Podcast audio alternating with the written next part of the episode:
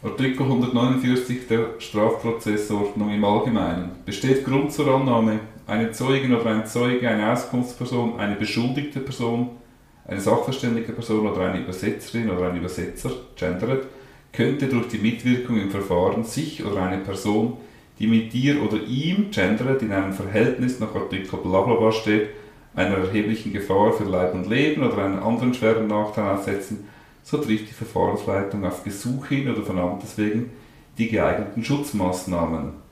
Wir tauchen die ein. Welcher Titel ist das nochmal? Die Schutzmaßnahmen. Juhe. Das ist bei 149 bis 156. Und da geht es darum, dass man Teilnahmerecht aus Sicherheitsinteressen oder Gründen vom Persönlichkeitsschutz kann einschränken kann. Genau. Wobei die Regelungen abschließend sind. genau. Also im äh, Absatz 2 ist aber gerade eine beispielhafte Du bist im Aufzählung. 149er jetzt, ja. Genau, 149 Absatz 2 wird dann da wieder beispielhaft erwähnt, was das alles kann sein. Anonymität zusichern, Einvernahme und der Ausschluss von Partei der Öffentlichkeit, da haben wir schon mal kurz angeschaut. Personalien können unter Ausschluss von der Öffentlichkeit oder der Partei festgestellt werden. Aussehen oder Stimme von der zu schützenden Person können verändert oder abgeschirmt werden, noch nie gehabt. Und die Akteneinsicht kann eingeschränkt werden.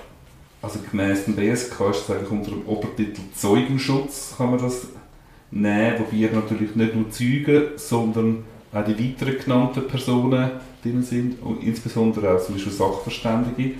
Aber es ist abschließend erwähnt, Richter, Gerichtsschreiber, Verteidigerinnen und Staatsanwälte kommen also nicht in Genuss von diesen Schutzmaßnahmen.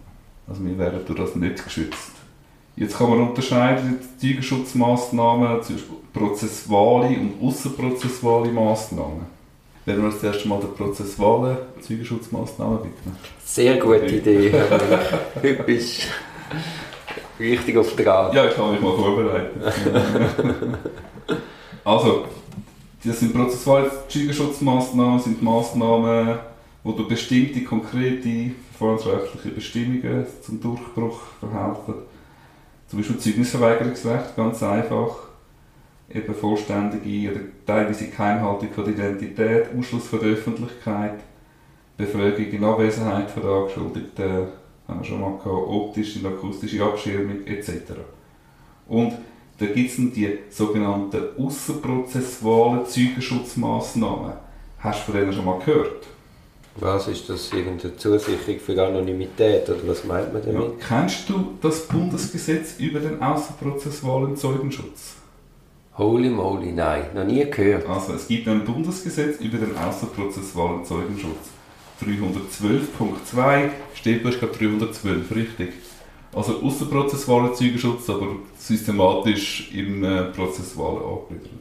Und was steht in dem Bundesgesetz? Das Gesetz regelt die Durchführung von Zeugenschutzprogrammen für Personen, die aufgrund von ihrer Mitwirkung im Strafverfahren gefährdet sind. Errichtung von einer Zeugenschutzstelle bei der FEDPOL.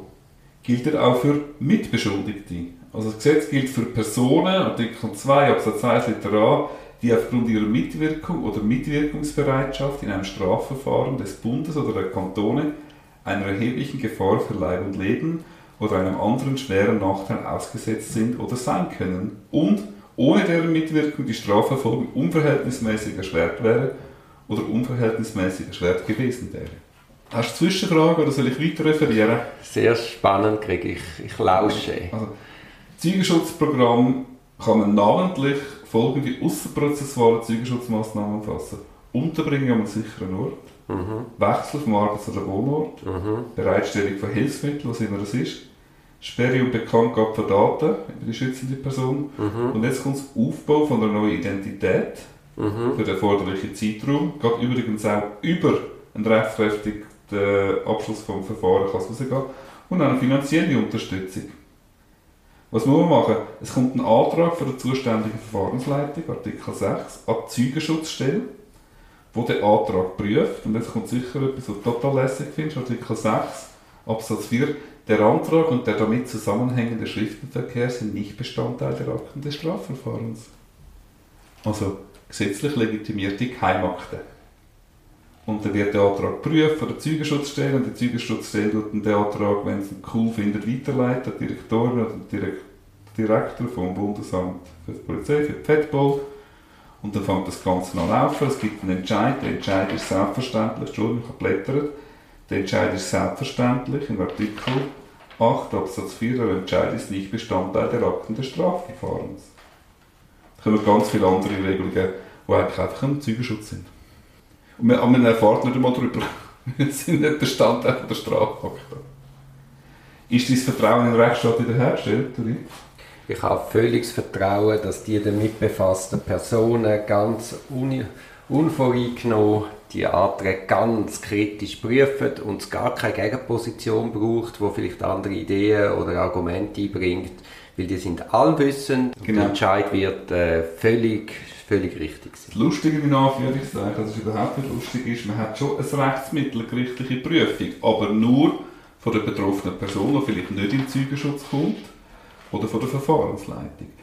Und jetzt ist es zum Beispiel beim 150er eine Zusicherung von der Anonymität, da gibt es ein gerichtliches Verfahren mit Zwangsmaßnahmengericht etc. Da hat man eine gerichtliche Stelle, die von Anfang an dabei ist. Und das ist so ein, ein, ein Seitenwagen, wo man es nicht mitbekommt. Ist das problematisch oder ist das nicht problematisch? Man kann ja sagen, es hat nicht indirekten, keinen direkten Zusammenhang mit dem Verfahrensrecht von der beschuldigten Person. Ist das so gültig? So wird es nämlich recht gerechtfertigt, unter anderem. Ist das ein, ein valables, ein valides Argument? Also es gibt vielleicht ganz wenige Deliktkategorien, wo man das kann rechtfertigen kann. Aber Großteil, kennen wir irgendwelche Statistiken, wie oft das angewendet wird? Weil es, es schafft auch so eine, kleine Wohlfühlatmosphäre für die Zeugen. Wenn dann auch noch finanzielle Unterstützung mitspielt, dann werden die Motive dann ganz, ganz vermischt. Finde ich auch, das könnte zumindest potenziell doch eine Verfälschungsquelle sein. Ja, oder? natürlich. Wir wissen das ja nicht einmal, als Ja, ja. Person oder als Verteidiger. Und du sagst natürlich, gibt es selbstverständlich gibt's krasse Fälle von der organisierten Kriminalität, insbesondere gerade beim äh, Menschenhandel etc., Ja. Zwangsprostitution, wo, wo ich da der Staatsanwältin und Staatsanwalt absolut glaube, das ist ein Dunstkreis, den man sonst kaum kann durchermitteln kann, Ja, ja, wo man so schon ein klar. Hilfsmittel braucht. Aber es ist halt immer auch, ich habe das Gefühl, also quer gelesen, ehrliche mangelnde Transparenz hat natürlich das Zeugenschutzprogramm an und für sich, oder? aber dass da eine richterliche Kontrolle sehr eingeschränkt ist und dass man das nicht einmal, weil man kann sagen, die Person befindet sich im Zeugenschutzprogramm. Nur schon mal der, der Fakt wäre wichtig. Also ich habe es jetzt schnell gegoogelt und ich, ich glaube nicht unbedingt die Aufregung am, am Platz. Ich sehe jetzt, das ist 2013 eingeführt worden, das Gesetz, und man hat so pro Jahr total etwa 10 Fälle. Also weißt du, Kanton, Bund zusammen. Und ist unterteilt Kanton und Bund. Ja, das siehst Wo hat es mehr? Also der Bund hat, hat eindeutig mehr. Aber weißt du, der Bund hat 8, 9, äh, 8, 8, 7, 7, 7 im 2021. Also wir haben da nicht horrende Zahlen. Also das lässt aufschliessen, dass man das mit Augenmaß anwendet. Mhm. Gut, das ist sicher auch der rechte Kostentreiber. Ja, ja, natürlich. Aber Kosten ist ja meistens nicht das Argument auf Seite Strafverfolgung. Aber immerhin ist ja gut äh, äh, für einen geschädigten Vertreter und für einen geschädigten Vertreter, dass es auch gibt. Oder? Es gibt ja absolut Situationen, wo man sonst, äh, äh, wo man das zumindest kann beraten oder dass man das die Möglichkeiten gibt. Da steht, dass man für operative Tätigkeiten wie Zeugenschutzfälle, Prüfverfahren, Unterstützungsfälle und Beratungsfälle wurden rund 9255 Arbeitsstunden aufgewendet. Und dann nochmal 746 für Weiterbildung der Mitarbeiter. Also das ist aus dem Tätigkeitsbericht von der, vom FEDPOL 2021. Ah, super. Das heißt Zeugenschutzstelle. Gut. Also, der Gegenpol ist ein bisschen unter anderem von den prozessualen Zeugenschutzmaßnahmen wäre dann der Artikel 150, Zusicherung von Anonymität. Wollen wir die als jetzt noch machen? Oder? Ach, das machen wir doch in der nächsten Folge. Also gut, ich wünsche einen schönen Tag. Tschüss. Das ist ein Podcast aus der Reihe Auf dem Weg als Anwältin. Ich hoffe, der Podcast hat dir gefallen. Für mehr Podcasts schau doch auf meiner Homepage www.duribonin zusammengeschrieben.ch. Viel Spaß beim Entdecken von weiteren Podcasts.